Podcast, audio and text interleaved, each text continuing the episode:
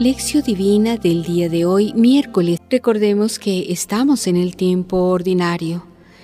El Evangelio de hoy es del evangelista San Lucas, capítulo 6, versos del 20 al 26.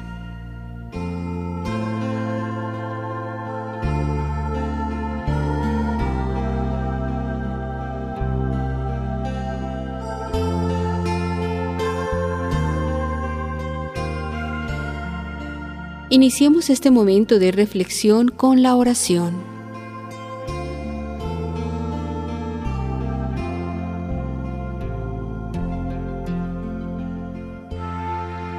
Señor, tú que te has dignado redimirnos y has querido hacernos hijos tuyos, míranos siempre con amor de Padre, y haz que cuantos creemos en Jesucristo tu Hijo, alcancemos la libertad verdadera y la herencia eterna por Cristo nuestro Señor. Amén.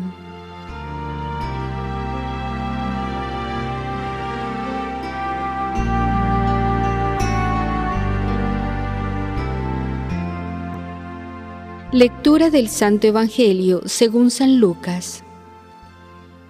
Y él, alzando los ojos hacia sus discípulos, decía, Bienaventurados los pobres, porque vuestro es el reino de Dios.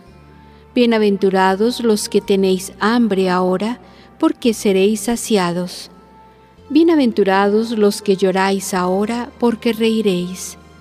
Bienaventurados seréis cuando los hombres os odien, cuando os expulsen, os injurien y proscriban vuestro nombre como malo por causa del Hijo del Hombre. Alegraos ese día y saltad de gozo, que vuestra recompensa será grande en el cielo pues de ese modo trataban sus padres a los profetas. Pero ay de vosotros los ricos, porque habéis recibido vuestro consuelo. Ay de vosotros los que ahora estáis hartos, porque tendréis hambre. Ay de los que reís ahora, porque tendréis aflicción y llanto. Ay cuando todos los hombres hablen bien de vosotros, pues de ese modo trataban sus padres a los falsos profetas. Palabra de Dios.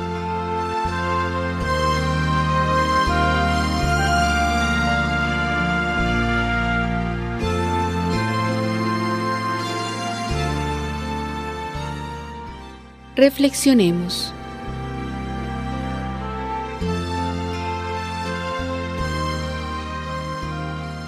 El Evangelio de hoy nos presenta las cuatro bienaventuranzas y las cuatro maldiciones del Evangelio de Lucas. Hay una manera progresiva en la forma que Lucas tiene que presentar la enseñanza de Jesús. Hasta el capítulo 6, verso 16, dice muchas veces que Jesús enseña a la gente, pero no llega a relatar el contenido de la enseñanza. Ahora, después de informar que Jesús vio la multitud deseosa de oír la palabra de Dios, Lucas trae el primer grande discurso que empieza con la exclamación, Bienaventurados los pobres, y ay de vosotros los ricos, y ocupa todo el resto del capítulo. Algunos le llaman a este discurso el sermón de la planicie, pues según Lucas, Jesús bajó de la montaña y se paró en un lugar de llanura donde hizo su discurso.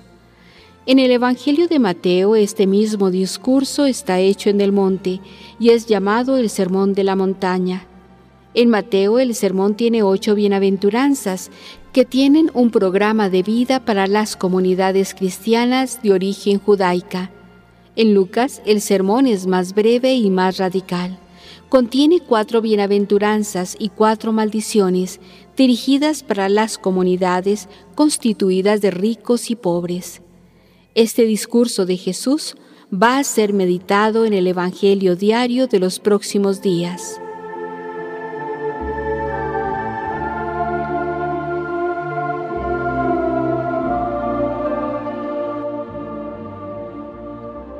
Bienaventurados los pobres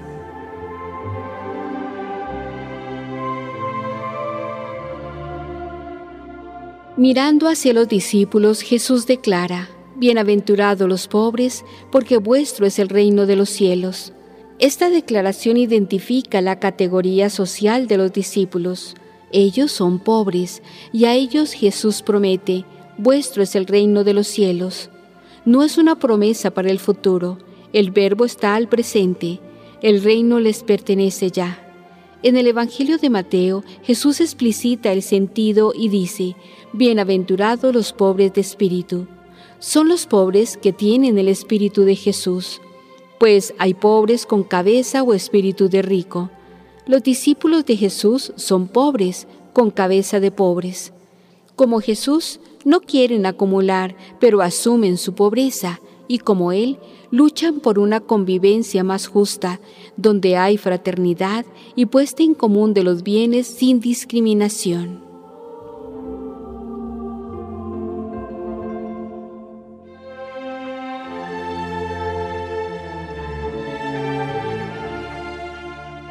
Bienaventurados los que ahora tienen hambre y lloran.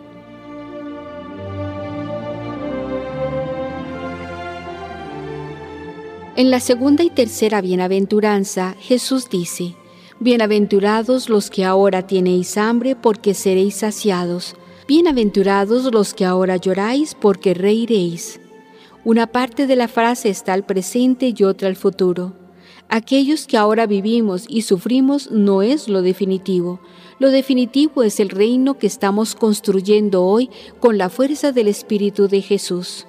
Construir el reino trae sufrimiento y persecución, pero una cosa es cierta, el reino va a llegar y seréis saciados y reiréis.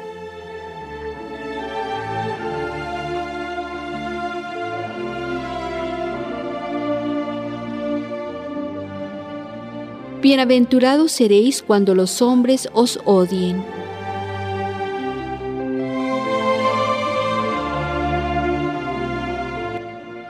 Bienaventuranza se refiere al futuro.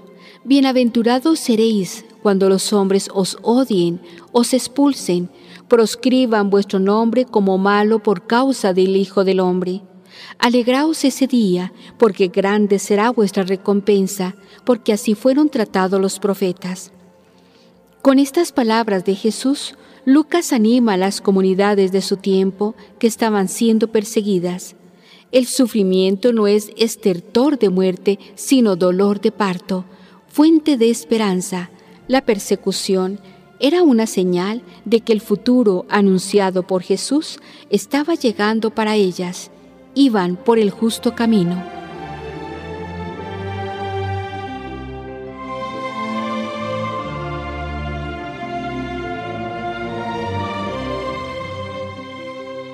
Ay de vosotros los ricos, ay de vosotros los que están hartos y os reís.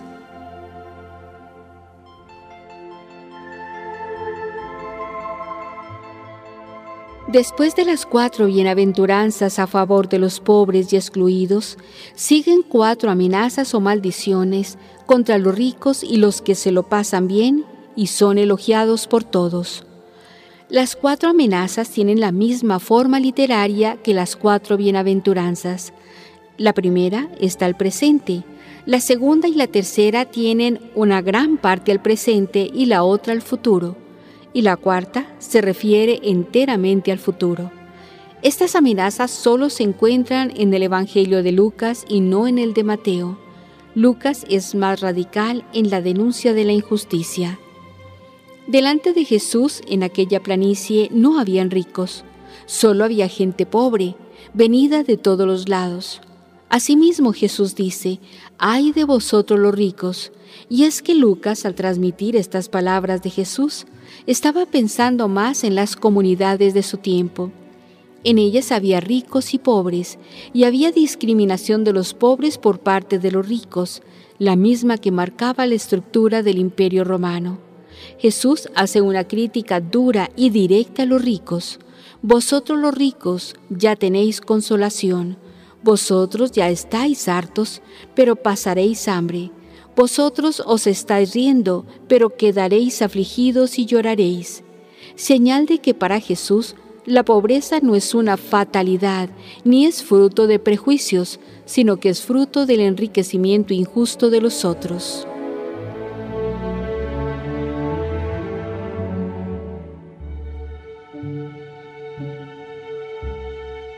Ay de vosotros cuando todos hablen bien de vosotros, porque así vuestros padres trataron a los falsos profetas.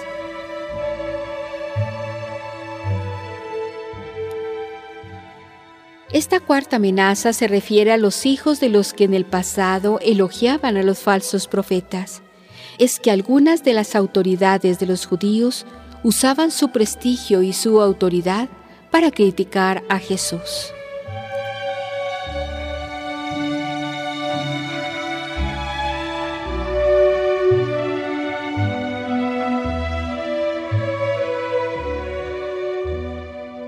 Para la reflexión personal.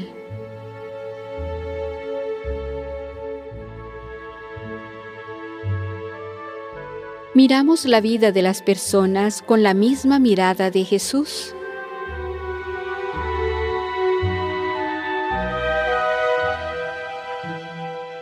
Dentro de tu corazón, ¿qué piensas de verdad? ¿Una persona pobre y hambrienta puede ser realmente feliz?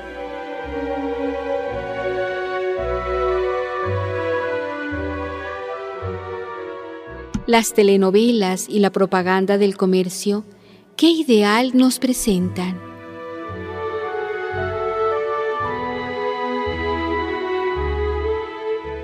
Diciendo felices los pobres, Jesús estaba queriendo decir que los pobres han de seguir en la pobreza.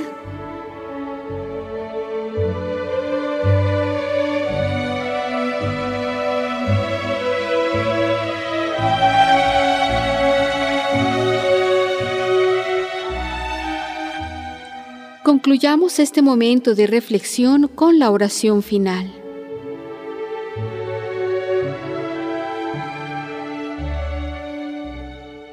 Yahvé es justo cuando actúa, amoroso en todas sus obras. Cerca está Yahvé de los que lo invocan, de los que lo invocan con sinceridad. Salmo 145, 17, 18.